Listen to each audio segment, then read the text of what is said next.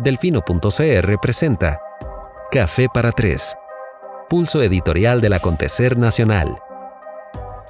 buenas noches, gracias, gracias, gracias. Hoy eh, tenemos un programa especial, volvemos a la modalidad de Zoom, eh, que ha puesto tan de moda la pandemia, y vamos a entrarle de lleno, estoy muy, muy emocionado, creo que en el tono de mi voz es más que evidente, a uno de los temas eh, que ha estado sonando mucho esta semana. Sé que han pasado muchas cosas, sé que se ha hablado de, la notificación a Gerardo Corrales, del artículo de Juan Carlos Hidalgo, del fracaso de la primera mesa de conversación y el no tan fracaso de la segunda, que ahí va, bien que mal, de que hoy finalmente el gobierno habló con restauración, digo, con restauración, oigan bien, con el movimiento Rescate Nacional y que la gente obviamente está, bueno, alguna gente está muy enojada. Sé que hay muchos temas, pero si hay uno que ha estado dominando la conversación desde la semana pasada, ha sido sin duda el de pesca de arrastre. Muchos eh, colegas, diversos medios lo han abordado en estos días en espacios eh, muy interesantes. Eh, recuerdo en este momento el programa de Domingo Argüello en Facebook Live, por supuesto Hablando Claro, este, de Vilma Ibarra, eh, hoy me llegó una invitación del Sindijud, del Poder Judicial, la pesca arrastre en Costa Rica en ciencias alternativas, con el licenciado José Antonio Chávez, especialista en Derecho Ambiental. Eso se está transmitiendo en este momento, así que no lo podía ver. Se ha producido mucho, ha sido muy interesante, es muy valioso tener esta discusión, pero el grueso de la discusión ha girado en torno a a favor o en contra entendiendo por supuesto eh, que una notable mayoría de las personas que han compartido sus impresiones en redes sociales pues están en contra, ¿verdad? Entonces, em, a mí el tema me empezaba a hacer un poquito de ruido y me voy encontrando con eh, una inmensa suerte de toparme en Facebook Live que nuestra invitada de hoy eh, compartió hace días atrás, cuatro o cinco días quizás. Ella se llama Alexa Obando Campos, es politóloga e investigadora de estudios socioambientales. Ella estudió primero en la Universidad de Costa Rica, posteriormente sacó una maestría, si no me equivoco, Flaxo, Ecuador. Este, y es, su historia es este, interesantísima, pero escucharla eh, lo es todavía más porque logró en ese Facebook Live este, problematizar un montón de temas en torno a esta discusión que han quedado de alguna manera invisibilizados. Es decir, abrió el espectro y nos invita a una reflexión mucho eh, más consciente, mucho más integral, mucho más profunda y yo honestamente quedé encantado, como lo estoy también de que haya aceptado compartir con nosotros hoy para que precisamente pueda desarrollar en torno a esos temas. Así que muy buenas noches, Alexa, y muchas gracias por acompañarnos hoy. Hola, muchas gracias por darme el espacio y por contactarme. Realmente, eh, personalmente nunca pensé que se fuera a hacer tan viral el video, más como te contaba, que duraba una hora y más que todo lo hice como porque mis amistades cercanas y mis familiares querían como una explicación un poco más integral de la problemática, ¿verdad? Entonces lo hice como para complacer y como para exponer un poquito, porque realmente hasta la fecha no había expuesto casi nada de mis hallazgos de investigación y pues al parecer fue por algo positivo hasta el momento. Sin duda, quizás eh, antes de, ir a las preguntas eh, que, que, tengo este, planteadas, Quizás nos hablas un poquito precisamente de por qué es que tenés como un, eh, un acceso privilegiado, por así decirlo, a la información, ya que mencionaste que estás trabajando en investigación al respecto. Eh, básicamente, básicamente, bueno, eh, yo soy de familia puntarenense, ¿verdad? O sea, en realidad toda mi familia vive ahí. solo yo, bueno, mi familia nuclear es la que, la que vivimos en San José. Entonces, bueno, yo siempre he estado como vinculada a temas relacionados a conflictos socioambientales, pero sobre todo al tema del monocultivo de piña, ¿verdad? Y la expansión banano, piña, algunas cositas sobre el recurso hídrico, otras cositas sobre el cacao, pero básicamente siempre me he desarrollado en ese ámbito. No obstante, eh, yo, bueno, me conté en el video que yo estuve en una manifestación en el 2013 para, digamos, para eh, eh, presionar para que el voto saliera, digamos, positivo, digamos, que eliminara la pesca de arrastre en aquel momento. Y a partir de ahí luego quedé como con un sinsabor de que no sabía qué era lo que estaba pasando luego, ¿verdad? O cuál fue el plan B, el acompañamiento para este sector. Entonces ahí me fui involucrando y ya cuando apliqué a mi maestría tenía que aplicar con un tema y yo quería investigar eso concretamente. Entonces Eh, a partir, digamos, de mi familia, empezamos a buscar asociaciones de pesca en Punta Arenas, eh, empezamos a buscar gente, ¿verdad?, que, que, que, viviera en carne propia esta problemática y fue que poco a poco fue un proceso bastante lento, la verdad, nos empezamos a topar con personas que nos empezaron a abrir las puertas, porque eso es muy importante, cuando uno genera investigación con personas, ¿verdad?, con comunidades vulnerables, uno no puede presentarse como el salvador, ¿verdad?, como, ah, yo vengo con mi conocimiento a salvarlos de esto.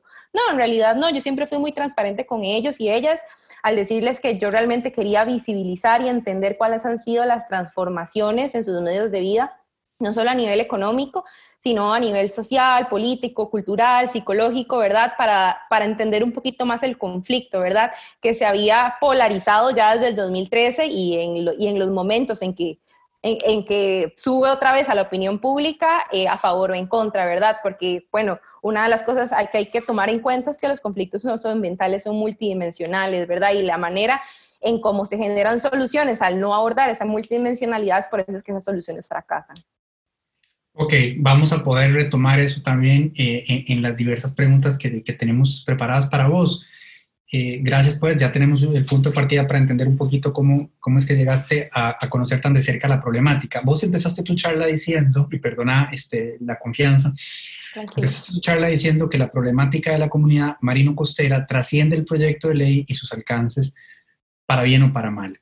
Quizá podríamos arrancar por ahí explicándonos un poco eh, el contexto general y a la vez contándonos eh, ¿Cómo fue a, lo largo de este proceso que, recién nos compartiste que lograste ir pintando este cuadro, ¿verdad? Un poco más completo de la muchacha que en el 2013, este, ¿verdad? Marchó a la persona y profesional que eso soy, que ha tenido ese contacto cercano con las comunidades y, y, y entonces que ha logrado desarrollar una idea más clara de la profundidad de la problemática. Me gustó eso que dijiste, una problemática de la comunidad marino-costera que trasciende el proyecto de ley y sus alcances.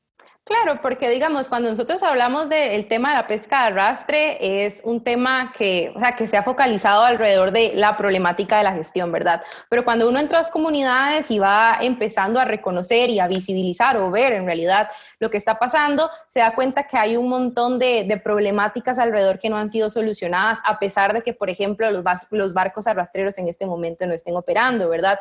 Algo que a mí me empezó como tal vez a abrir esa perspectiva es que la gente decía, es que a mí me gusta pescar, pero es que ya no, la pesca no da, es que la pesca ya no se puede ver como un trabajo eh, a tiempo completo, es que la pesca no, no, el recurso ya está sobreexplotado, ¿verdad? Entonces yo veía las investigaciones, digamos, eh, la producción académica y decían que sí, que el recurso ha venido mostrando un decrecimiento y está sobreexplotándose los recursos marinos, sobre todo el Golfo Nicoya, desde los años 80, 90, 2000, y yo decía, claro, ¿Cuál fue el problema de que en el 2013 paulatinamente se van eliminando las licencias de pesca y en teoría el problema de sobreexplotación ya se tuvo que haber resuelto y siguen los problemas de sobreexplotación? Entonces me doy cuenta que, los problemas de la gestión marino-costera están trascendiendo a un arte, a una flota, en este caso a un arte de pesca o el cierre de una pesquería, ¿verdad? Entonces tenemos, por ejemplo, un montón de, eh, problemas respecto a la contaminación, de las cuencas principales que desembocan en el Océano Pacífico, como por ejemplo la cuenca del Tempisque, la cuenca del Río Grande de Tárcoles. Tenemos todo el problema de la destrucción de hábitats, sobre todo la del manglar, que el manglar es algo impresionantemente importante para la regeneración de los mares, porque bueno, ahí se reproducen las especies, son los sumideros, ocurren demasiadas cosas. Entonces, por ejemplo, me doy cuenta que hay presiones de compañías agrícolas, industrias agrícolas que están casi comiéndose el manglar, ¿verdad? Y en realidad si uno hace eh, más aéreas del manglar de Punta Arenas, uno va viendo cómo la industria de caña se lo está comiendo y entonces, a pesar de que ya la pesca de arrastre no está, sigue generándose esa presión, ¿verdad? Entonces también empezamos a ver todo el tema de la pesca ilegal dentro del Golfo, que es una problemática recurrente que la gente se queja, lo dice.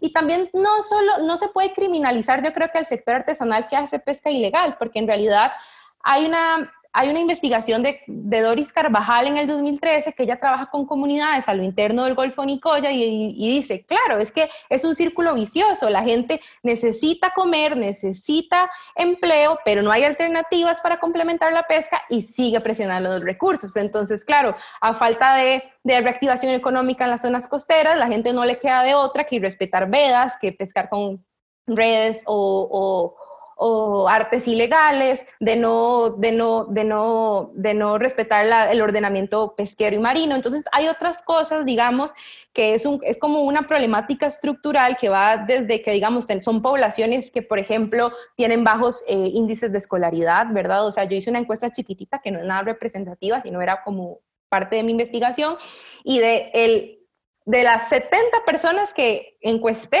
solo una persona había terminado el colegio, ¿verdad? Y me decía, y ahorita yo no encuentro empleo porque tengo 70 años. Entonces, claro, uno va viendo que son cosas que cada vez van, poniéndole como el bulto o la, o la, maleta cada vez más pesada y se van hundiendo. Es gente que tiene familias numerosas, ¿verdad? Eh, son personas que, que con gusto saben leer y escribir, eh, son personas que, eh, que, tienen, que están también este, vinculados a contextos de violencia y vulnerabilidad social importantes que no les permiten, como por decir, emprender o salir adelante bajo sus propios medios, como mucha gente pensaría, ¿verdad? También tenemos todo el problema de, este, el problema de, eh, de la bueno, pesca ilegal, también el de la, de la, agricultura, el hecho de que, por ejemplo, hay mucho, o sea, digamos, pensar que el ecosistema terrestre se ha separado del ecosistema marino, ¿verdad? No ver esa interrelación dinámica y muchas de las, de las, de los, como por ejemplo, de, de, del mal uso de agroquímicos, de, la, de, las malas prácticas agrícolas, llegan a desembocar a, bueno, estos ríos y a los mares generando problemas súper importantes. También hay un montón de investigaciones respecto a, a, a al, al, mal tratamiento de aguas negras, a coliformes fecales, que eso al final se deposita en todos estos cuerpos de agua que realmente no se está dando el manejo necesario. Entonces, a partir de ahí es que yo entiendo, claro, ahorita todos estamos como dentro del tema de la pesca de arrastre, pero eliminar o no, o, pensar que eso va a solucionar la problemática alrededor de las, de las comunidades marino-costeras es realmente ser muy simplista, ¿verdad? Porque esto no pasó ayer, esto no pasó hace dos años. Todo el tema, digamos, de arrastre específicamente pasa hace siete años, pero el tema de que no hay licencias para los pescadores artesanales, que no hay licencia para el sector molusquero, que el sector palangre tiene su, digamos, tiene sus demandas, eso pasa sistemáticamente. Y el problema es que tampoco hay datos para la toma de decisiones.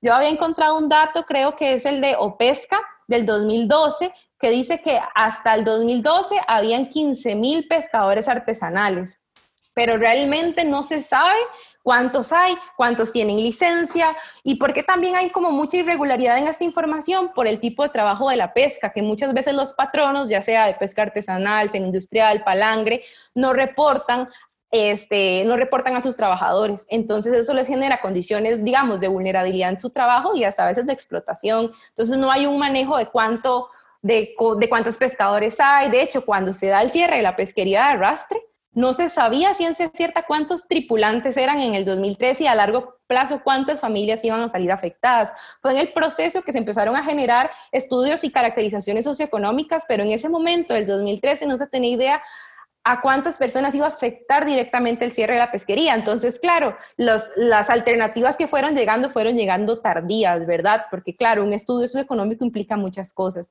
Entonces, hasta la fecha, digamos, eh, si pensamos que, eh, digamos, la gestión marina se arregla con un arte de pesca, pues creo que es algo bastante no simplista, pero también ingenuo, ¿verdad? Porque hay, como yo decía en mi video, hay un montón de incendios que no queremos visibilizar o que no nos importan o como no es el tema de moda no los vamos a tocar, ¿verdad? Pero cuando uno entra a comunidad y se da cuenta que está el tema, por ejemplo, presente del narcotráfico, el tema de actores informales que cada vez toman más espacios que la institucionalidad pública no toma o no quiere tomar, es ahí cuando uno ve que pues, las cosas están bastante graves. Ok, bueno, escucharte es eh, maravilloso por la, por la pasión que proyectas y por el conocimiento que manejas. Eh, me metes en, en, camisa de once varas porque ahí van contestadas como 17 de las preguntas, pero las vamos a ir retomando porque es que me encanta que, que, estás, este, ¿verdad? Tratando de ayudarnos a entender eh, todo lo que hay detrás de esta problemática en particular y son distintos hilos, algunos de los cuales es bueno eh, que desarrollemos un poquito más, lo lograremos hacer, esa es mi fe, a lo largo de la conversación.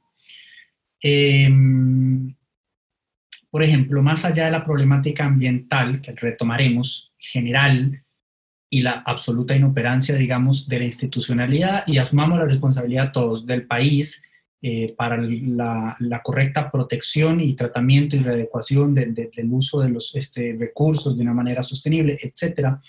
hablemos en particular de este grupo de familias. Vos mencionaste que en el 2013 no se tenía muy claro cuántas eran. Este, también hay que recordar, y eso vos lo, lo ilustraste muy bien en tu video, ¿verdad? En el 2013 la sala lo que dice es no se otorgan nuevas licencias, es decir, las que estaban vigentes seguían operando, a medida que se fueron venciendo, pues quedaban menos, quedaban menos, tengo entendido que todavía hasta el 2019 eh, llegó la última, y la sala también, ¿verdad? Dejó abierto el portillo por el cual ahora, bien o mal, regular o, no tan regular, eh, encamina, se encamina esta nueva ley, dando a entender si se hace bajo estas circunstancias, este, se puede retomar esta práctica. Entonces, lo cierto del caso es que se habla de por lo menos 500 eh, familias directamente afectadas con el tema de arrastre. Costa Rica tuvo siete años para de alguna manera responder a la necesidad de empleo de estas personas. ¿De qué forma se hizo Alexa? ¿Se hizo de forma correcta? Eh, ¿En qué fallamos? ¿Y qué pudimos haber hecho mejor? Mucha gente, y seguro por eso vos lo mencionaste, mucha gente dice, bueno, es que en siete años debieron haberse buscado otro empleo. Vos trataste de explicar que no es tan sencillo. Entonces me gustaría que, desarrollaras eso y también que nos contaras cómo pensás que el país eh, manejó esta situación y cómo pudo haberlo hecho mejor. Ok, básicamente en el 2013 que se empieza, bueno, que se genera el, el, el, voto de la sala constitucional, creo que a partir del 2014 se fueron venciendo las licencias, creo que también el último dato que tengo de las licencias activas en el 2009 eran 30 licencias, 30 embarcaciones de pesca de arrastre, pero ya después de ahí no, no tenemos otro dato. Este, primero que todo, se le, digamos, se le si no me equivoco, se le adjudicó, se le dijo a Incopesca que tenía que encargarse del bienestar socioeconómico de estas personas, ¿verdad? Mientras hacían estos estudios, porque en teoría los estudios deberían empezarse a hacer en el 2014. Sin embargo, bueno, pasaron muchas cosas que en realidad, este, eh, o sea, pasaron demasiadas cosas y hasta el 2018 no había una intervención directa para estas familias. Fue que los mismos pescadores se organizaron, digamos, del sector y por medio de un abogado eh, lograron interponer una denuncia y la ganaron para que, digamos, se hiciera, que la institucionalidad se hiciera cargo de estas personas a las cuales se habían quedado sin empleo y que ya se sabía que paulatinamente se iban a quedar sin empleo. El hecho de que también las licencias se fueran venciendo paulatinamente era para no dejar al, al, al sector sin empleo de una sola, ¿verdad? Sino que fuera progresivamente para ir buscando esas alternativas que nunca llegaron. Entonces, en el 2018 se genera una directriz del Poder Ejecutivo que habla sobre, es un plan es un plan de atención socioeconómica al sector que tiene metas a, corto, mediano y largo plazo. Sin embargo, digamos, el accionar se quedó solo en el corto plazo, que era un subsidio de asistencia socioeconómica para estas personas, que era de 100 mil colones. Entonces, claro, lo que pasa es que en el 2018 no se sabe cuántas personas son, no se sabe cuántos tripulantes, ya pasaron como tres años, y bueno, eh, hay mucha gente que emigró, otra que se murió, otra que se pasó de sector, entonces hay toda una desinformación. Entonces a la hora de tratar de eh, ir buscando y ubicando a la gente afectada fue muy difícil al principio. Entonces el, subsidio se llama subsidio por desempleo, entonces es el hecho de que te van a, te van a dar un subsidio de 100 mil colones, o sea, ni siquiera es la mitad del salario mínimo para subsistir.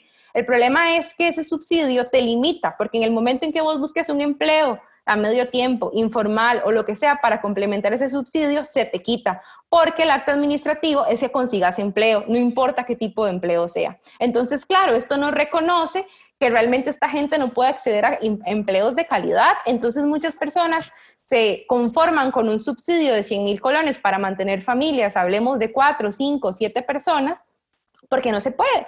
Y entonces lo que pasa es que se, se les se van acostumbrando y se genera una dependencia también de un subsidio que debió ser temporal y que ahora es como el único ingreso fijo que tienen estas personas, ¿verdad? Entonces al final hablamos de una política asistencialista porque no está generando absolutamente nada en el sector, nada más está eh, como eh, dejando que pasen los años. Y bueno, en media crisis, mucha gente dentro del sector tiene miedo que le quiten el subsidio y que literalmente no tengan ningún tipo de ingreso. Además de que, bueno, el subsidio no está reconociendo la pluriactividad por la cual se caracteriza el sector pesquero, que es que obtiene ingresos de más de una sola actividad.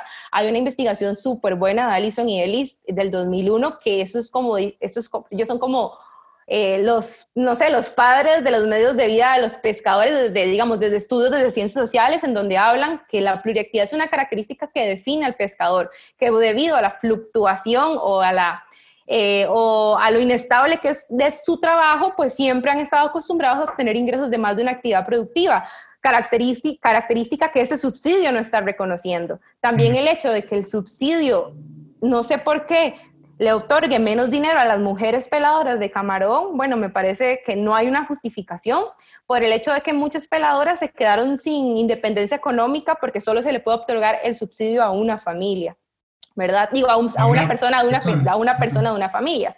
Y eso tampoco reconoce el trabajo en equipo que hay dentro de las familias del sector pesquero, que hombres y mujeres trabajan, ¿verdad? Muchas familias están compuestas por pescadores de camarón y peladoras de camarón, o pescadores artesanales, peladoras de camarón, el, luego el hijo se hace pescador artesanal, etc. El problema es que entonces los ponen a escoger y como el, obviamente el salario del hombre es mayor, entonces, este, y pues se quedan con el subsidio de 100 mil colones, que eso ha generado que pues las mujeres prácticamente que estén atadas bajo, bajo esa relación, digamos, de poder económico que genera quedarse sin trabajo y sin capacidad de optar por un subsidio, digamos, de ese tipo, porque pues no se puede dar dos, digamos, dos subsidios en, en, una misma familia. También el hecho de que, digamos, en ese momento se establecieron como regulaciones a la flota, ¿verdad? A los barcos que iban quedando, pero creo que obviamente pues fue muy tarde, o sea, la, obligatoriedad del dispositivo excluidor de tortugas, excluidor de peces, las balizas satelitales, pero claro, hay algo importante que ver en todo esto alrededor de la legislación marino-costera. Mientras la presión hacia los recursos iba aumentando, la institucionalidad fue muy lenta para responder a la regulación. Hablemos de una ley de pesca que, que, se genera en las finales de los 90, principios de los 2000, cuando los barcos camaroneros ya operaban desde los años desde los 50, ¿verdad? Y de, que la, y de que la pesca ya era un medio de vida para mucha gente desde los 50. Entonces, claro, hay un desfase de 50 años en donde fue un escenario de prácticas pesqueras insostenibles. Y, y no podemos creer que en, digamos, del, de 1998, 2000 hasta acá, vamos a tener la recuperación que teníamos después de 50 años de, de no tener una ley, de no tener realmente un instituto de pesca, ¿verdad? Porque antes era una oficina que estaba, que estaba, era una oficina del Ministerio de Agricultura y Ganadería. ¿Verdad? Entonces, prácticamente que es el subsidio, yo creo que es como la, la, intervención inmediata que se ha hecho. Después no he visto, al menos he revisado y he estado siendo insistente en ver esta alternativa desde la sociedad civil y desde organizaciones no gubernamentales y tampoco hay proyectos, programas, porque y eso genera una especie de resentimiento del sector hacia la sociedad en general, ¿verdad? Que hicieron un fuerte lobby para que tal vez la pesquería se cerrara, pero después de eso fueron abandonados a su suerte literalmente. Y creo que eso es un problema importante porque, pues porque se deshumaniza totalmente a esta gente y cree que, pues, no sé, los hace ciudadanos de segunda categoría en este caso. Y, y de, de, hecho, respecto a la producción académica, cuando yo estaba haciendo mi estado del arte, que es literalmente todo lo que se ha escrito sobre el tema, solo encontraba caracterizaciones socioeconómicas del sujeto pescador que se había sido afectado eh, estudios biofísicos, estudios desde las ciencias ambientales, desde la biología, pero casi nada, o sea, yo creo que nadie ha escrito sobre la situación socioeconómica de este sector después de la paralización y ahí fue donde yo encontré un vacío de investigación y fue por eso que me fui exactamente ahí.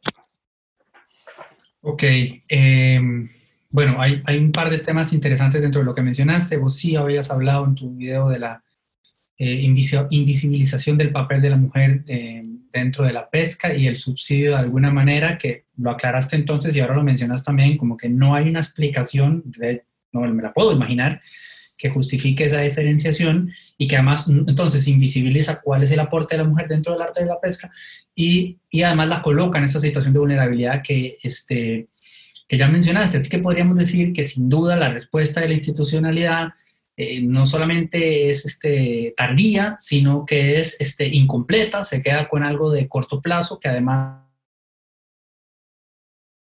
Y, y bueno, sí debe caer un poco en todos nosotros lo otro que mencionas. Eh, hay otras zonas del país que han evolucionado hacia este entendimiento de desarrollo sostenible entendiendo e incorporando dentro de esa sostenibilidad a la propia localidad, reinventándose de maneras tales que las personas que habitan la zona y que otrora eh, obtenían un sostén económico con prácticas que se ha determinado que ponen en, riesgo eh, a la naturaleza, logran incorporarse también de forma activa y económica y además respetando este, su, su entorno eh, cultural, social antropológico. Estoy pensando, por ejemplo, en, este, en la zona de Punta Arenas hacia el sur, con el tema de la eh, minería ilegal. Hay unos proyectos lindísimos de los que en otra ocasión podríamos hablar. El punto es que acá, en este caso en particular, uno puede entender el dolor y el resentimiento de este, las personas que sienten que a pesar de que, y hay que darle crédito a la sala, se contempló que esto fuera periódico, de modo tal que se pudieran tomar medidas, del todo no se tomaron. Y, bueno, más allá de lo que ya mencionaste, un subsidio con mil cosas, este, digamos, mal planteadas. Y pasaron siete años y, y no se resolvió. Entonces eso ayuda a entender un poquito más ejes interesantes de la problemática y, algunas prácticas todavía eh, incomprensibles, como lo que mencionaste, el subsidio de, de 100 mil para el hombre y 80 mil eh, para la mujer. Un tema que abordaste en tu charla y que me pareció muy interesante, ya lo medio introdujiste en tu primera exposición hoy, fue el de las pescas socialmente aceptadas y socialmente no aceptadas. Me encantaría que lo abordaras pues vos este, mencionaste que no existe la pesca sin impacto, ¿verdad? Que es todo un tema buenísimo. Solo en torno a este, este estudio que se hizo para ahora avalar esto ya hay 100.000 críticas. Dependiendo de quién escuche uno, eh, el estudio es lo máximo, top, y comprueba que perfecto todo con el rastre, o el estudio es un desastre y no vale un 5. Es un poco como la discusión del tren eléctrico. Pero entonces, ampliemos eso, ¿verdad? Porque es súper eh, interesante cómo lograste ilustrar que es casi instintivo para la mayoría de la gente nada más, ¿verdad? Como escandalizarse inmediatamente con esto y hay otro montón de pescas, bolas llamadas socialmente aceptadas, habría que preguntarse hasta qué punto es simple y sencillamente porque la gente no las conoce o no sabe qué está pasando, pero me encantó cómo lo planteaste. Eh, y, sí explicaste, siguen siendo irregulares y siguen siendo en algunos casos este, ilegales y van mucho más allá del arrastre y siguen dándose en nuestras costas a vista y paciencia las autoridades, que también me gustó que hiciste la salvedad de explicar que cuando algunas han intentado en algunos sectores medio acercarse, hasta les vuelan bala, entonces es una problemática este, muy compleja. Mi pregunta sería, ¿por qué se invisibiliza la discusión entre en torno a estas otras artes de pesca, cuáles son, si quieres compartirlas con nosotros y qué tan grave es también el impacto este, que genera. Claro, digamos, o sea, no se puede comparar, digamos, las redes de arrastre que, que, que, llevan los barcos semi-industriales con una arrastra tal vez ilegal que lleva un pescador artesanal. Sin embargo, pensar que la sobreexplotación marina y, el daño a, a, las especies marinas y a los recursos pesqueros solo se da por estas eh, por estos barcos arrastreros es, eh, pues no es cierto, digamos. De hecho, bueno, la, yo hablo de pescas socialmente aceptadas y pescas, digamos, eh, no socialmente aceptadas, porque son cosas que se saben, ¿verdad? Y el hecho de que hay veces que usted escucha gente de que solo criminaliza o solo se enfatiza en el arrastre, cuando en realidad todos sabemos que, o la, gente que, que, ha trabajado dentro del Golfo, se, pega, se, se pesca con bomba, con rastra, con trasmayo inferior a, a 3.5, 3 pulgadas, es cuando uno dice, pero ¿por qué, verdad? Entonces, digamos, hablamos de una pesca de arrastre eh, que no se sabe si es cierta, si es sostenible, y eso es algo que yo siempre lo he dejado claro, o sea, yo no soy bióloga, ese no es mi campo de expertise, este, yo nunca he pescado como para dar fe de que no se genera fauna de acompañamiento, lo que yo veo, obviamente lo que se ve y lo que se han demostrado en los estudios que se tienen es que sí se genera, ¿verdad? pero eso no quiere decir que no, que los pescadores artesanales o otras flotas lo hagan hermoso y que, y que no pase nada, ¿verdad? Porque entonces, claro, tampoco vamos a criminalizar a, la idea aquí no es criminalizar, sino entender que, hay, que el impacto siempre se va a generar. Toda actividad productiva que extraiga recursos de tierra o de mar va a generar un impacto. La idea es qué tan, si ese impacto es tan, qué tan invasivo es y qué tan a largo plazo puede aguantar el ecosistema. ¿Verdad? Entonces tenemos, por ejemplo, pescadores artesanales que están en condición de ilegalidad no porque ellos quieren, sino porque desde el 2009 están peleando licencias, que porque no se tienen los estudios de biomasa y de esfuerzo pesquero no pueden optar por licencias, ¿verdad? Entonces hay que aclarar eso, porque hay un montón de pescadores no permisionarios por esa falta de, digamos, de estudios que hace rato tendrían que estar también. Entonces, tenemos, por ejemplo, artes como el trasmayo, que pesca camarón, camarón jumbo, que es el camarón blanco, este, que si tiene la, la, luz de malla, creo que sí le llaman, inferior a 3.5 pulgadas o 3 pulgadas, ya se vuelve un arte ilegal. Y, eso, y hay muchos pescadores que la utilizan, ¿verdad? Tenemos también la rastra, que esa es totalmente prohibida, que literalmente es el arrastre que se genera con las, con, como con la arte semi-industrial, pero a nivel, digamos, más pequeño, que también genera un impacto importante porque arrastra todo lo que hay. Normalmente es para pescar, si no me equivoco, camarón pinky y camarón fidel, si no me equivoco. Hay veces que los pescadores me corrigen y me dicen, no, Alex, acuérdate, pero es que son muchas especies. Eh, después están la pesca con bomba, a mí esa me impactó, ¿verdad? Ellos hablan de que, claro, ellos dicen, claro, ¿y por qué entonces no vienen a, ver cómo esa gente pesca con bomba aquí dentro del Golfo, que es literalmente tirar pólvora al mar y que los peces suban del impacto y así los puedan pescar, ¿verdad? Generando impactos importantes, pues, pues en el ecosistema. Este, también hablaban de la pesca con rodeo, o sea, realmente todas esas pescas generan impacto y yo creo que las únicas que no generan es con las que pescan especies objetivos, yo creo como la línea, como la cuerda, como la caña, ¿verdad? Pero en realidad pensar que, que, que solo el arrastre genera un impacto, sí, considerable, creo que no es ver otras dinámicas dentro del mar y tal vez es que la gente no las conoce. ¿Verdad? Pero, pero deberíamos informarnos entonces para generar ese criterio de que solo la pesca de arrastre genera impactos. También tenemos la red de cerco, que eso a mí me genera mucha, como mucho problema, porque estamos entonces cerrando una pesquería y migrando a prácticas de atún de cerco, ¿verdad? Que el atún de cerco literalmente, o sea, normalmente se pesca atún, digamos, el delfín va, el delfín come atún, ¿verdad? Entonces el delfín va y normalmente donde hay un delfín, es donde se tira el cerco, ¿verdad? Entonces hay veces que las redes de cerco se levantan y traen delfines para un acompañamiento, todo lo que esté en esa zona. Entonces ahí es donde yo digo, claro, estamos diciendo, cerremos esta pesquería, pero abramos la pesquería de atún de red de cerco.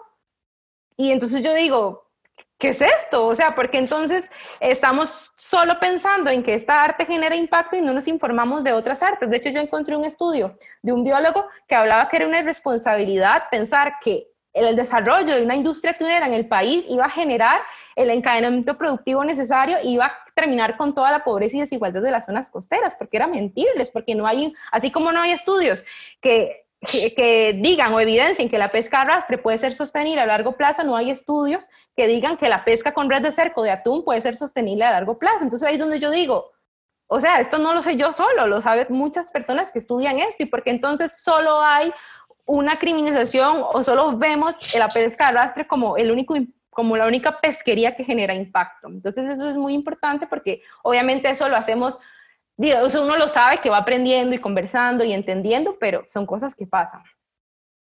Ok, si esto fue un poquito eh, polémico para alguna de la gente que nos está escuchando, lo que viene lo va a hacer un poco más.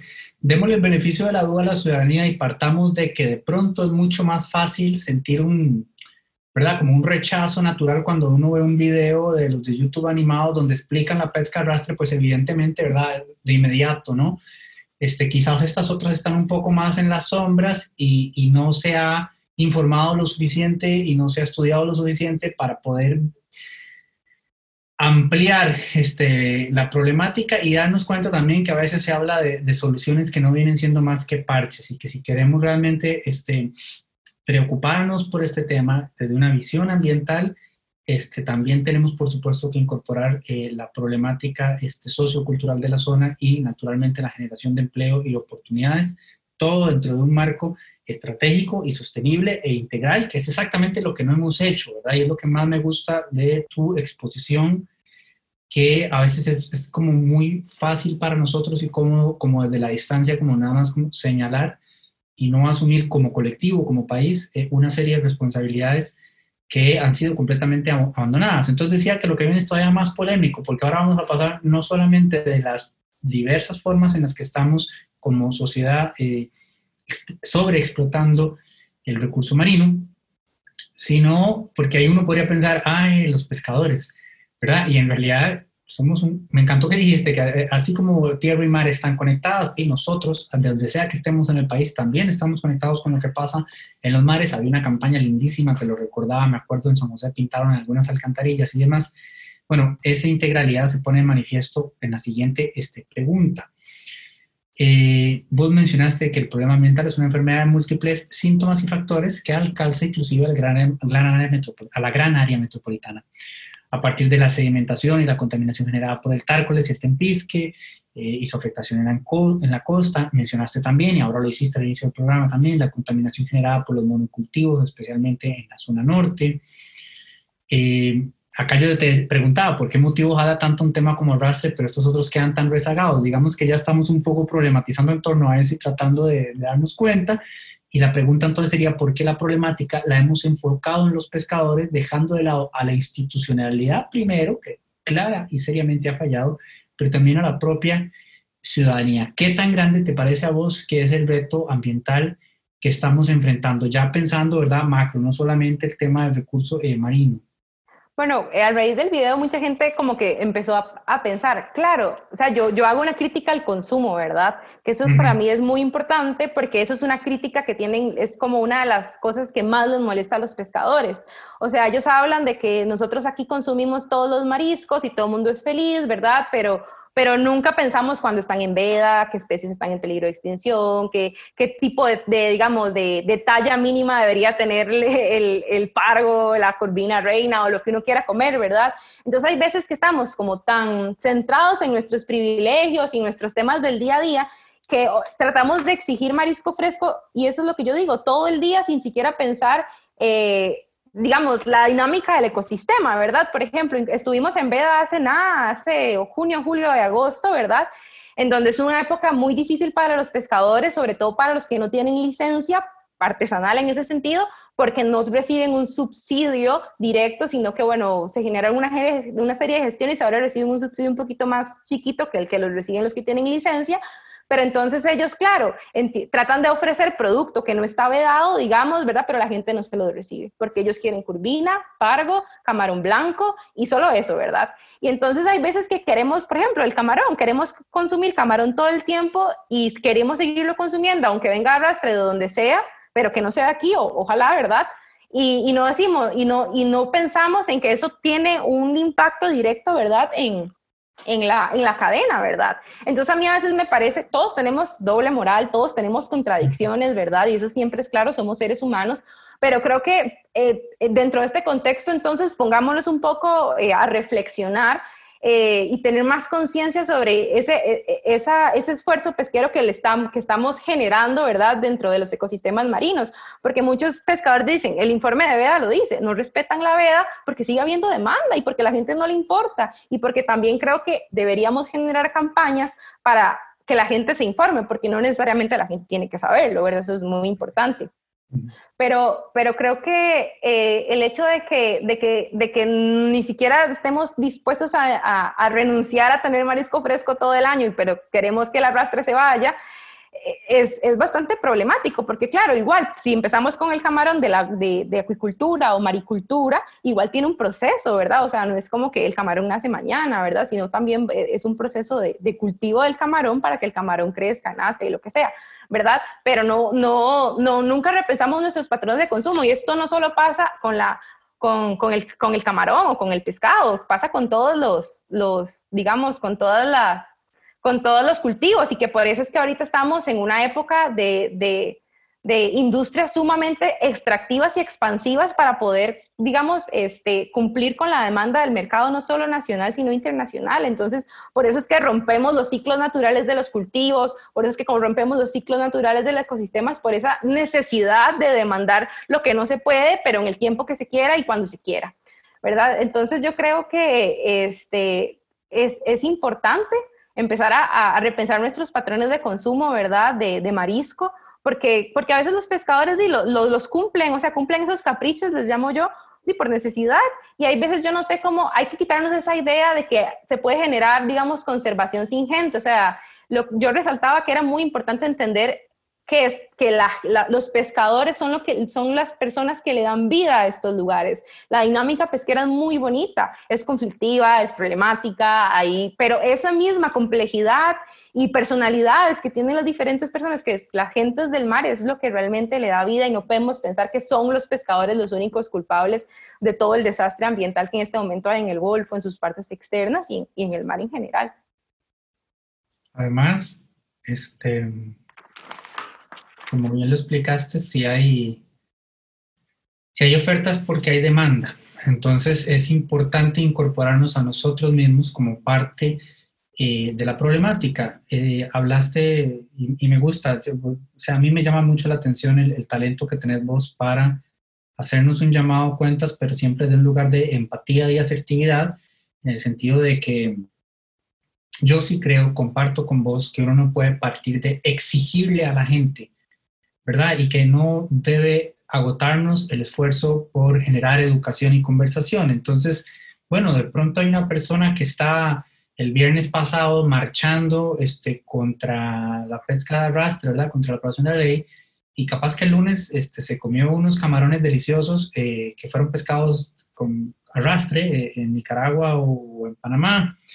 Yo no le quiero ir a hacer un escándalo a esa persona por eso para nada. Este, me gustaría que tengamos todos y todas una conversación donde podamos entender estas dinámicas, estas complejidades y también podamos este, aprender eh, qué podemos hacer cada uno de nosotros para participar de lleno en las soluciones. Entonces, por ejemplo, lo que vos acabas de mencionar, eh, queda evidenciada la necesidad de que la veda se respete no solo a la hora de, eh, de cosechar, digamos, y de extraer, sino de demandar y de exigir desde, desde el plato.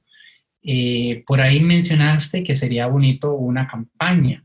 Eh, creo que estamos completamente de acuerdo. ¿Quién, ¿Quién podría asumir esta responsabilidad? Porque yo te admiro porque sos muy cuidadosa, em, pero podemos ir repartiendo algunas responsabilidades, incluyendo a la ciudadanía y también a las ONGs, porque yo sí creo que, ¿verdad? Yo admiro mucho el trabajo que se ha hecho para poner este tema eh, en boga, tanto en el 2013 como ahora. Hay una reacción muy, muy notoria y hay tantas ONGs haciendo trabajos tan chivas, pero podemos aprovechar este momentum para articular otras cosas eh, paralelas también y para proyectar soluciones eh, más integrales que por supuesto incorporen además el elemento humano como también lo ilustraste. ¿Por dónde te parece que podrían arrancar esos esfuerzos? Creo en ir a comunidad. No podemos, o sea, yo no sé quién se le ocurre hacer eh, política pública sin tan siquiera pisar una vez en su vida una comunidad pesquera y reconocer y validar sus dinámicas y su conocimiento tradicional. Yo creo que esa es la primera cosa. O sea, yo no sé a quién se le ocurre generar una política pública con el primer líder que se le aparezca que diga que es el líder de la comunidad, porque eso no. O sea, y eso hay que tener mucho cuidado. Cuando yo presenté mi anteproyecto de tesis, uno de los, digamos, de los jueces me dice, Alex, hay que tener mucho cuidado con quién se habla, porque una persona que se declare líder de la comunidad, tal de la comunidad, no necesariamente lo es, porque claro, dentro de estas comunidades hay relaciones de poder, de desigualdad de ingreso, de género, de, de este, de, clase, entonces hay que tener mucho cuidado, por eso, o sea, la gente dice, visitar comunidad, vámonos un día, visitamos Rapid y nos vamos, es un proceso de ir, de ir todos los días, cada fin de semana, cada vez que usted pueda incorporarse, no solo en reuniones formales, sino observar, ver, empezar, o sea, es, un proceso de ir curioseando y conociendo, ¿verdad? Entonces yo creo que el primer paso es ir y reconocer eh, todo esto, todas estas desigualdades, ir a validar su conocimiento. Muchas de las personas, digamos, que generan esas asociaciones, las asociaciones de pesca muchas veces generan como un medio, no son un, fin en sí mismo, sino que son un medio para poder conseguir cosas que la institucionalidad debería darles, pero no les da. Entonces, claro, ellos, a veces la gente dice, ay, pero es que las asociaciones nada más son plataformas de interés individuales. ¿Y si lo son, qué? Porque de otra manera no lo pueden conseguir porque nadie se arrima ahí. ¿verdad? Entonces la gente a veces como que se ofende y dice, es que las asociaciones al final es la gente quiere subsidios. Dice, es que es el subsidio lo único que le da, o sea, lo único, es la única atención que tiene el Estado real. Si no, entonces no, ¿verdad? Entonces creo que llegar a, esos, a, eso, a ese lugar comunitario, a salir de nuestro confort, a hacer cosas que no nos gustan. Yo soy pésima andando en panga, me da mareos, pero ahí voy porque es lo que tengo que hacer para reconocer y ver lo que hacen. Este, eh, el hecho como de, también saber escuchar, ¿verdad? Y, y desde qué posibilidad y desde qué, y desde qué lugar estamos escuchando, el hecho de integrarlos a, a las tomas de decisiones, los pescadores se levantan de las mesas de diálogo porque ellos dicen, Alexa, ahí solo vamos a validar cosas que ya están montadas y negociadas. Nosotros es como para tomarnos una foto bonita y que nos digan, ah, sí, participó el sector, pero no participó realmente. O sea, un proyecto desde cero. También yo creo que, bueno, una crítica que yo tengo a las organizaciones gubernamentales, de verdad, que yo también admiro el trabajo que hacen y que también sé que a veces van a comunidades y que en realidad no puedo decir que que son todas, es el hecho de generar alternativas. O sea, la, la gente en Punta Arenas no le gusta la palabra ONG porque lo vincula con a esa gente nos quiere ver en la pobreza. ¿Por qué? Porque no han generado programas alternativos que los acompañen durante el cierre de una pesquería o, por ejemplo, en este caso con los artesanales, con el, el, no, el, no, tener licencias. Entonces también se genera como este resentimiento, entonces la ONG ya no quiere entrar a la comunidad porque sabe que no lo van a recibir. Pero yo creo que tienen un poquito de razón, porque claro, estamos hablando de gente que, que, que, ha trabajado toda su vida en esto y que es muy difícil para ellos de verdad hacer reconversión productiva. O sea, a mí me ha hablado un señor de 72 años que es con el que he generado como más vínculo y me dice, Alex, a mí me llegan a ofrecer cursos de inglés y yo ni siquiera sé hablar español bien, o sea, yo ni siquiera sé escribir bien, ¿cómo me van a ofrecer cursos de inglés? De portugués, ¿yo qué voy a hacer, yo qué voy a, yo qué voy a hacer ese curso? El ridículo me dice. O sea, ponen a hacer capacitaciones de cómputo, de cosas que tal vez uno diga, bueno, sí, para profesionalizarse, pero ¿dónde, de, estas cosas que les generan, ¿dónde las van a aplicar? O sea, les dan herramientas, pero no les enseñan y no digo que hay que llevarlos como chiquitos, no, pero de cierta manera hay que dar herramientas y ver cómo, cómo esas herramientas se pueden posicionar, porque eso es lo que sienten, que la gente nada más llega, hace un vómito de todo lo que quiera darles y después se van. Y no hay un acompañamiento de nada, ¿verdad? Entonces ahora, bueno, ese es el caso.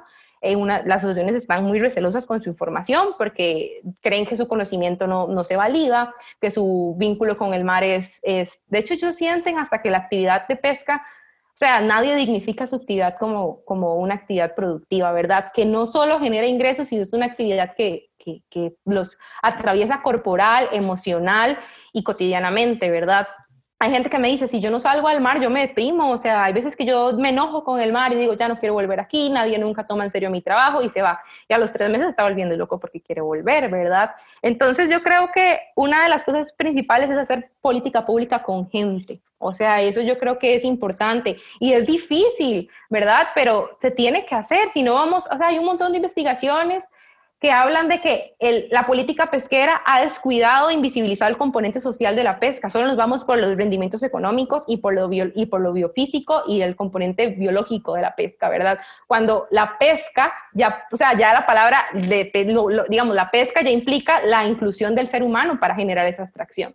Entonces ahí es donde digamos, podemos eh, empezar a hacer políticas públicas más participativas, escucharlos. Yo creo que más allá de ir a vomitar cosas y decirles, esto es lo que tienen que hacer, hacer también esa, e, esa, esa, ese ejercicio de escucha, ¿verdad? Que es algo que es importante porque ya pasaron muchos años de abandono total y que en, contexto de que ahorita vienen otra vez las elecciones, van a volver a ser invadidos para ganar votos, ¿verdad? Para, ay, vean, otra vez vamos a hacer esto por ustedes y pasan las elecciones y nuevamente todo el mundo, eh, chao, no vamos a, o sea, no vamos a hacer nada por ustedes. Punta Arenas es un lugar que está deprimido económicamente y no solo por, porque se fue el arrastre, sino por muchas otras razones, pero el problema es que ya se fueron tantas opciones de empleo que la gente está desesperada y hay veces que por eso yo digo que no hay que señalar tanto con el dedo para entender por qué el sector de tripulación, en este caso el sector semi-industrial o el, sector de las peladoras, los cuerderos y los rederos están a favor de la pesca arrastre. Tal vez ellos digan, sí, el proyecto de ley tiene un montón de vacíos, sí, el proyecto de ley podría mejorar, no fue consultado con nosotros, pero es lo único hasta la fecha, además de un subsidio de hambre que nos ha permitido estar acá. O sea, es la única solución que nos han dado. Entonces ellos a veces se agarran de intereses políticos que están tal vez a favor de la reactivación pero que es lo único que les han generado. Entonces yo creo que, yo creo que en una situación de hambre es, es válido, es totalmente válido. Quizá por eso haces tanto énfasis en la necesidad de escuchar y, y, de nuevo quiero rescatar ese, ese tono que tenés. Creo que podemos aprender todas y todos a nivel país, ¿verdad? No solo en esta situación en particular, sino ahora mismo que nadie quiere escuchar a nadie y que estamos tan eh, instintivamente descalificando a, eso que entendemos como el otro o la otra, y que no nos podemos poner de acuerdo ni siquiera para ponernos de acuerdo en cómo dialogar los grandes temas país, eh, nada resulta más importante que recordar el valor de esa escucha activa y atenta, que además nos va a permitir, tal y como lo ilustraste, em, identificar los matices propios de aquellas personas con las que estamos conversando, que no son otra cosa que un reflejo de nuestros propios matices. Entonces vos hablado, ¿verdad?, de que cualquiera que llega y dice que es el líder y no necesariamente lo es, porque hay ciertos conflictos que están por ahí atrás que no se están ubicando. pues hay que entrarle eh, de lleno a esa conversación, a esa escucha, para entender esas, eh, esos grises que sé que dificultan la conversación y vos eh, lo explicaste muy bien, es un proceso difícil, pero es necesario porque es humano, es inherente a nosotros. O sea, la gente piensa en un partido como una cosa este, única y yo me paso riendo porque solo en el Congreso, que hay siete me parece, en realidad hay como 32 partidos, porque entre ellos están peleados también y tienen distintos intereses y entonces además somos tan reduccionistas que inmediato pensamos que aquella persona que hecho un discurso contra el arrastre es porque abraza con toda la bandera del ambiente y no tiene nada que ver con eso, es completamente político. Y asimismo, aquella persona que hizo un discurso a favor del arrastre es porque es atroz y quiere destruir todo el ambiente y no le importa, y tampoco tiene nada que ver con eso. Es mucho más complejo. Y vos también lo ilustraste en tu charla cuando dijiste que en esa necesidad de simplificar las cosas eh, se, se generan lo que llamaste categorías abarcadoras que impiden problematizar y entender la relación entre flotas. y, y, me gustó porque hablaste, por ejemplo, de que pueden haber conflictos y tal, pero que cuando están en el mar, ¿verdad? O sea, las reglas son otras y el que está está y el que se encuentra, el que se encuentra, lo va a ayudar y lo va a sacar en conjunto porque cualquier día pueden estar en una situación opuesta. Y ya solo esa dinámica de mar tan linda y solidaria y tan desconocida para nosotros aquí en tierra, porque pareciera que como cultura nos cuesta desarrollar este empatía y solidaridad, ya por sí sola es hermosa, pero ayuda a entender e ilustrar lo complejo que es este, esta problemática y la relación entre las flotas. Yo te quería preguntar entonces cuáles son los riesgos de esa forma tan este, reduccionista de entender la problemática, pensando, por ejemplo, en la romantización casi condescendiente, inclusive a veces que se hace de la flota artesanal, o bien de reducir el tema, digamos, a empresas camaroneras, que suena como aquella cosa, ¿verdad?, villano de una serie de acme. Sí, básicamente eso fue una cosa que a mí me costó mucho comprender y bueno, en algunas investigaciones de antropología hablaba de la categoría de comunidad pesquera. La comunidad pesquera tiene cosas muy características de ellas y una es la empatía y la solidaridad. ¿Por qué? Por eso que yo decía y vos repetiste, eso me puede pasar a mí. Entonces, muchas veces, de hecho, el, el hecho de que yo tomara una asociación de pesca semi-industrial y una asociación de pesca artesanal era para comprobar esa hipótesis, si realmente había una interrelación o eran categorías totalmente separadas. Y me doy cuenta que no o sea que eh, dentro de una comunidad pesquera, las personas que nacen dentro de una comunidad con dinámicas pesqueras pueden pasar toda su vida en diferentes flotas. Entonces, por eso es que tienen esa empatía y, esa, y, saben qué puede pasar si se cierra esa pesquería o si les pasan esas cosas. Digamos, hay una familia en concreto que un hermano iba, era tripulante de la flota de palangre, otra era tripulante de la, de la, flota de camarón, dos eran pescadores artesanales, una era peladora y una era molusquera. O sea, qué tanta diversidad hay en una sola familia que depende de la pesca completamente, pero que sabe lo que implica el cierre de una pesquería, porque claro, decían, eso, eso le está pasando a mi hermano y a mí no me gustaría que me pasara a mí, y por eso sé que aunque hay enfrentamientos respecto a, recursos, a traslape de zonas de pesca, yo no, a mí no me gustaría estar en la posición de él y por eso soy empático. El hecho de que de que digamos, de que la comunidad pesquera se apoye, o sea, como que digan, apechugue cuando hay cosas que, que, que los afectan directamente, es necesario. O sea, yo no sé si ustedes vieron el bloqueo eh, de, la, de, de, Caldera, allá estaban todos los sectores y estaban exigiendo las demandas de cada sector, palangre, molusquero, artesanal semi-industrial, de acuerdo a sus intereses, pero sabían que ellos debían estar ahí juntos. El hecho de que este, haya un, digamos, la, las categorías abarcadoras invisibilizan y no permiten problematizar, porque hablamos de un sector artesanal que pareciera que que pobrecito, pero si en realidad nos interesa tanto el sector artesanal donde estamos todos peleando por sus licencias que no les permiten ni siquiera desarrollar una actividad que contribuye a su soberanía alimentaria y a su dignidad como ser humano, si ni siquiera sabíamos lo de las licencias, o sea, ellos están solos, en realidad no puedo decir solos porque hay algunas organizaciones que los han estado acompañando, pero prácticamente que han estado solos en esta pelea con Incopesca y con la institucionalidad desde mucho tiempo, desde el 2009, y ahorita todos pobrecitos buscando y a mí algo que me genera muy, mucho ruido y hasta impacto es la gente que va a comunidad hasta ahorita. Entonces voy ya a la comunidad pesquera y voy ya a, entrevistar a este montón de pescadores para que me digan todo lo que quieran que me beneficie a mí con, con, mi posición política, que ya sea a favor o en contra. A mí eso me molesta demasiado y fue una de las razones por las cuales yo también decidí, digamos, abrirme y tratar de mostrar la multidimensionalidad porque no, o sea, son sujetos políticos que tienen agencialidad, tienen acción, tienen intereses individuales, colectivos, y es totalmente válido que los tengan. Nada más que cuando generamos estas categorías abarcadoras de que pensamos de que todos son bloques y que no sé, que tienen un mismo cerebro, pierde todo tipo de perspectiva,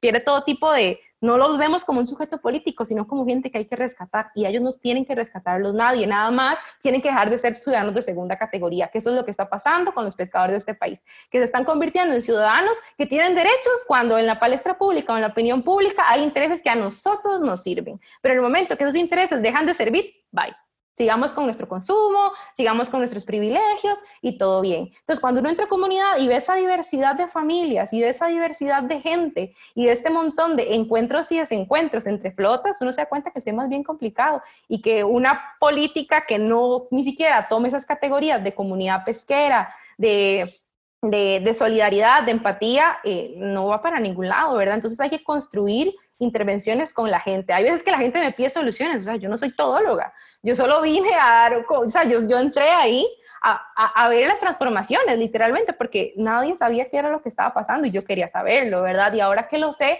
es mucho más complejo que yo como politóloga solo ir y generar una intervención, o sea, se, se necesitan intervenciones de todo tipo. Alexa, diputada. Eh, Gracias, yo estoy bien así.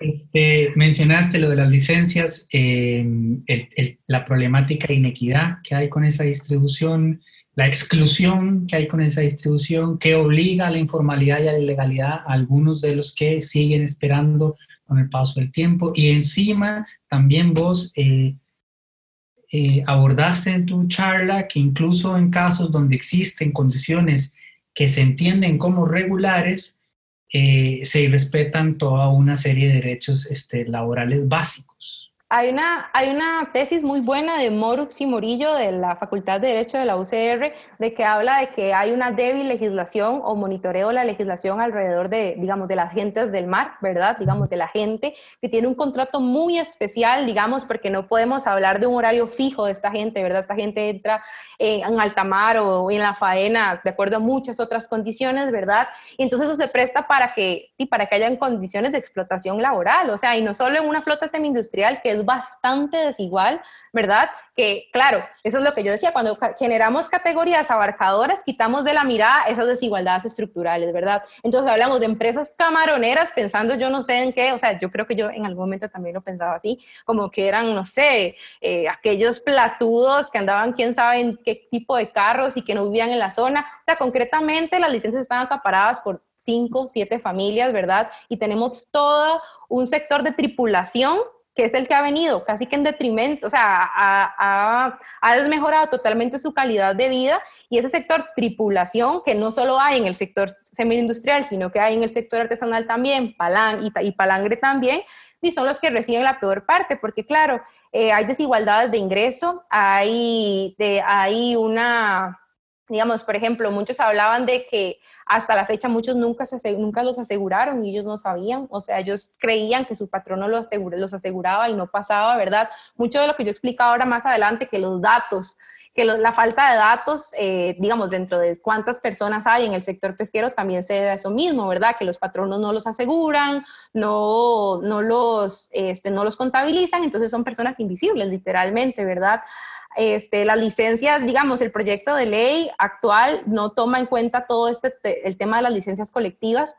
Una de las cuestiones con las que yo trabajo se constituyó hace poquito, hace dos, hace cuatro meses, ¿verdad? Pero han venido peleándose la, han venido peleando, bueno, la, la, que en realidad Incopesca les facilitó toda la, toda la documentación para poder llegar a ser asociación, pero ellos, ellos quieren pelear por licencias colectivas, porque no sabemos cómo se dan, cómo se van a dar, cuánto, cuántas se van a dar, qué tiempo se van a dar. O sea, esas cosas no existen y eso realmente genera una, los, los pone en condición de desventaja, ¿verdad? Entonces ellos pelean por licencias colectivas, por una mejor redistribución del ingreso, por contratos laborales, su famoso contrato de enrolamiento, que es un contrato especial para la gente que trabaja en el sector pesquero, ¿verdad?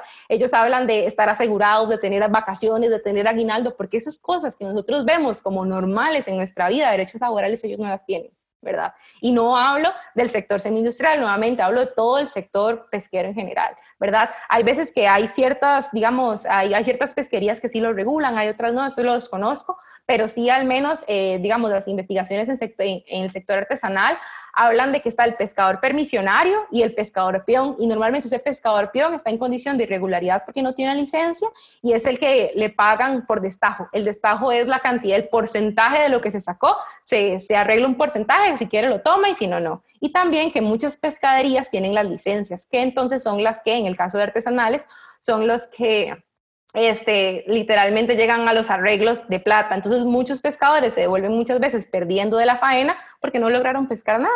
Entonces le tienen que pagar el equipo y la panga y la gasolina a la persona que, pues, que se las alquiló. Como los taxis. Algo así.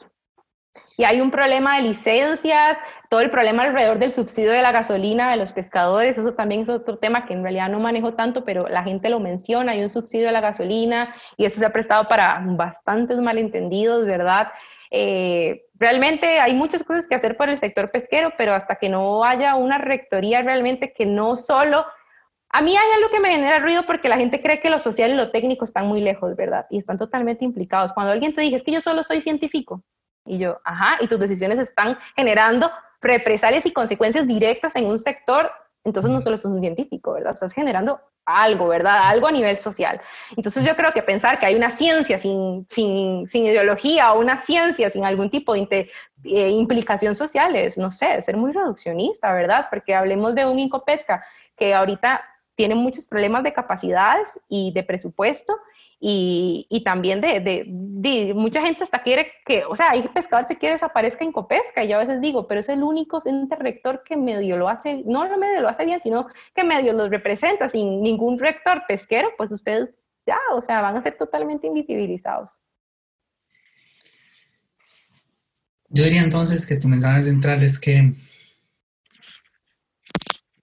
no hay ambiente sin, gente. Eh, y que si llega el veto, toda esta problemática sigue, pero también si la ley pasa, toda esta problemática sigue.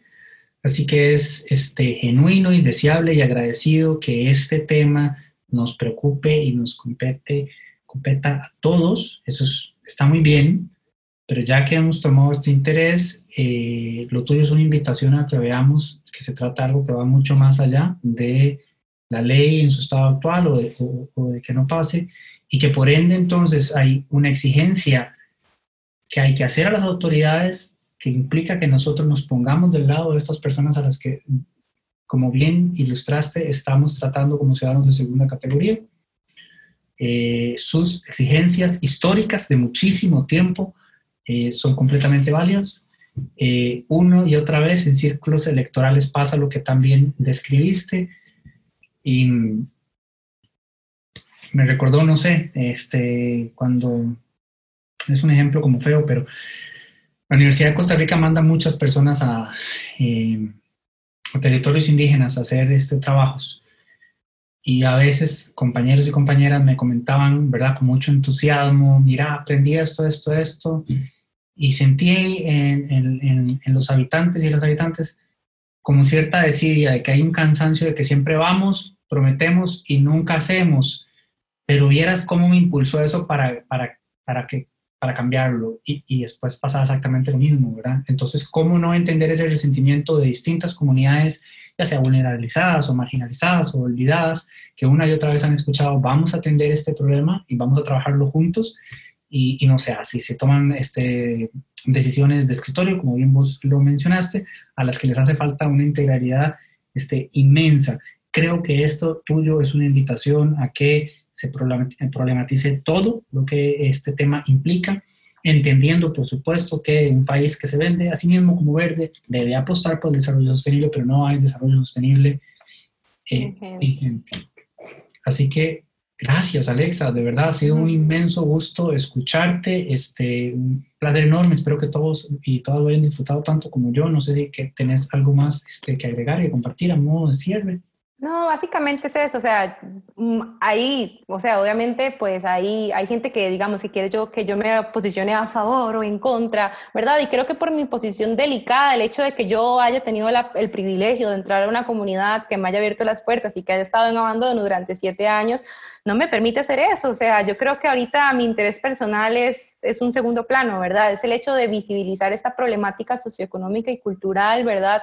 Que ellos me han, que ellos me han dado, digamos, no la vocería, porque yo no soy vocero de ellos, sino simplemente soy un medio por el cual, así como asociación es un medio de, de, problematizar y visibilizar cuestiones que, que, si no es que uno está ahí, no se pueden ver. Yo creo que tal vez uno piensa, y si yo no hubiera hecho ese video, tal vez nadie hubiera pensado en la multidimensionalidad del conflicto o pensar en que si se veta o no la ley, ¿qué vamos a hacer con esta gente? Porque yo hago una invitación también retadora en el sentido que, ok, si el proyecto, si el proyecto no se veta, ok, ¿qué vamos a hacer? Porque hay que velar por una redistribución del ingreso, por, no sé, por, ver cómo generar o disminuir esa desigualdad de clase, pero si no se veta, yo lo, pero si se veta, yo los invito entonces a darle un acompañamiento muy de cerca, muy real a esta gente que entonces ve en un proyecto de ley que, como dije, bien o mal, está mal hecho, este, es su única posibilidad de surgir, de tener un empleo digno o un empleo al menos en donde se puedan desarrollar. Entonces yo hago esa invitación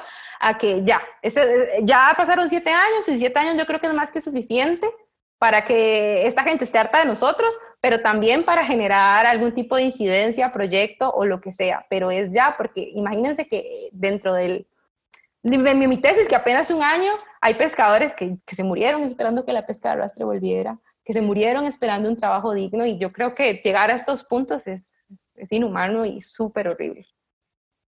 Y aunado a eso, una invitación también a que cada uno de nosotros y nosotros asuma su responsabilidad como consumidor y se eduque y entienda los patrones de consumo y las vedas y demás, porque pues hay que ir un poquito más allá de, de lo que de todas maneras, insisto, es hermoso, que es el entusiasmo que genera. Yo que paso todos los días tratando que a la gente le importe la política, cuando pasa algo que, que tiene una reacción, pues de la verdad lo agradezco, pero, pero cuando te escuché a vos, yo dije, es que esto es lo que necesitamos para que ese impulso que genera un tema del momento, como el recorte a cultura o como la pesca de arrastre, se sostenga un poquito más. A ver, yo no le estoy pidiendo a la ciudadanía que se convierta en activistas de tiempo completo, ni mucho menos. Yo entiendo tienen sus responsabilidades, sus trabajos, sus familias y su necesidad también de descanso y de salud mental. Todo eso yo lo entiendo, pero un poquito de esfuerzo más, un 1-2% de cada uno y, y, podemos poner a caminar muchas cosas, no solo este tema en particular que tan bien ilustraste el día de hoy.